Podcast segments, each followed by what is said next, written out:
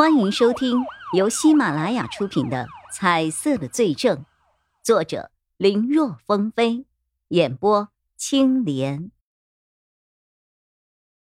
谁在那里？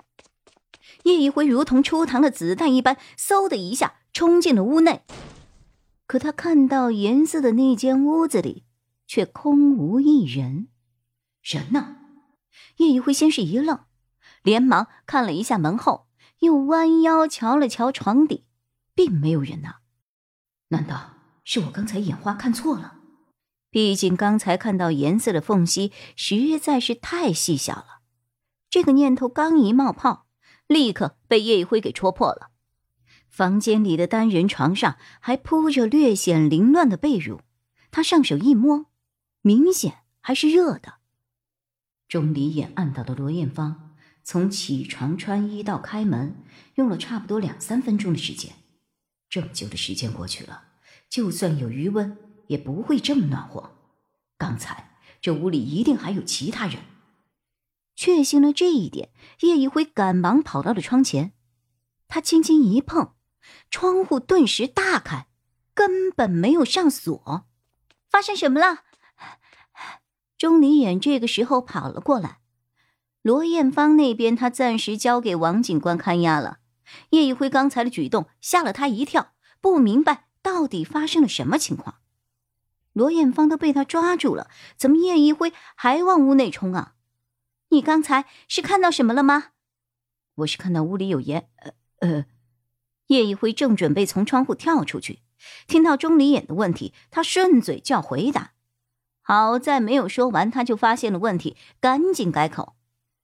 呃，我我是觉得罗艳芳既然有问题，和她一块住的人会不会还有其他成员啊？钟离眼觉得叶一辉刚才的反应有些奇怪，不过他也没有多想，他的心思都在案子上。同伙，你是觉得另外有两个人也在这儿？呃，有可能，有可能，要不然也不至于跳窗啊。叶一辉的话说到一半。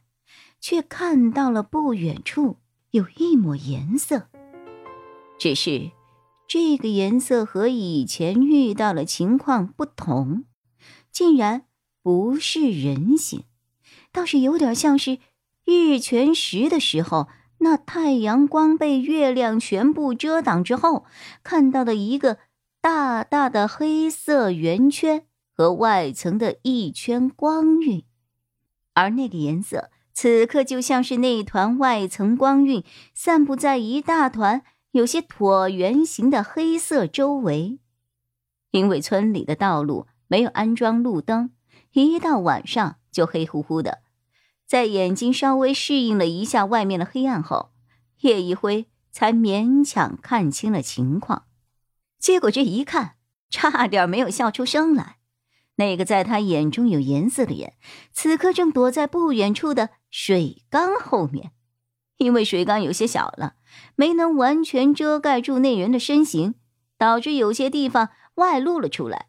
所以看在他的眼里，就出现了那种奇怪的颜色形态。如果叶一辉他看不到颜色的话，或许真的让对方给蒙了过去。但现在。那割裂般的颜色，简直比太阳还要吸引他的目光啊！叶一辉又四下里看了看，确认目光所及之处只有对方一个人，这和他开始以为的另外两名保姆都在的情况略有不同。不过想想也是，刚才的屋子里只是有一张单人床罢了。不管怎么样，先把这个人给抓了。对案子的侦破肯定有好处了。叶一辉这么想着，他凑近了钟离言耳边，把自己的想法大概说了，随后又悄声说着：“那个人没跑远，藏在了水缸的后面。水缸后面？你怎么知道的？我刚才看到了呀。你看到的？”钟离言此刻还在屋内，听叶一辉这么说。他探出头，朝叶一辉示意的方向看去。外面很黑，他的眼睛虽然好，但却只能够依稀看到有一个水缸的轮廓而已。至于水缸后面有没有人，实在是看不清楚啊。外面这么黑的天色，怕是走到跟前，只要那个人憋着气不发出声响来，他也未必能够发现啊。叶一辉是怎么看到的呀？莫非他拥有一双夜眼，能够在黑暗中识人辨物吗？看钟离眼似乎并不相信，叶一辉也不解释。他现在还躲在那里，应该不知道已经被我看到了。一会儿你我假装路过那儿，然后把他给抓了。大晚上的不好好在家里待着，被我一喊就往外跑，这个人心里肯定有鬼。见叶一辉说的如此笃定，钟离眼也不由得不信。按照叶一辉的安排，两个人说。好像听到右边有动静，人可能朝右边跑了，赶快去追。这话自然是说给藏在水缸后面的人听的。说完之后，叶一辉和钟离言两个人蹑手蹑脚的朝水缸靠拢了过去。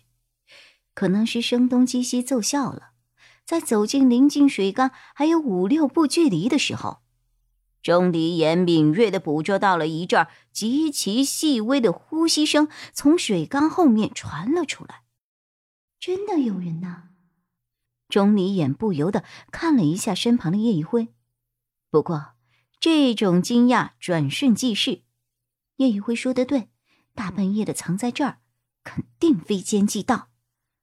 瞧着距离足够了，钟离眼向叶一辉打了一声招呼，随后他整个人如同猛虎一般的朝水缸后面扑了过去。呀！黑暗中有一声好似小女生受到了惊吓的声音响起。钟离眼对于自己的身手很清楚，他有信心躲藏在后面的人，就算是手里拿了把枪，他也能够在对方反应过来之前把人给拿下。可想到了各种可能性，唯独没有料到会有如此的声音发出来，弄得钟离眼本来要下重手擒拿的动作为之一顿。他觉得是不是后面躲了一个小女孩啊？可也就是这么一迟疑，给了水缸后的人一点反应时间，他连滚带爬的掉头就跑。本集播讲完毕，感谢收听，更多精彩内容。请在喜马拉雅搜索“青莲嘚不嘚”。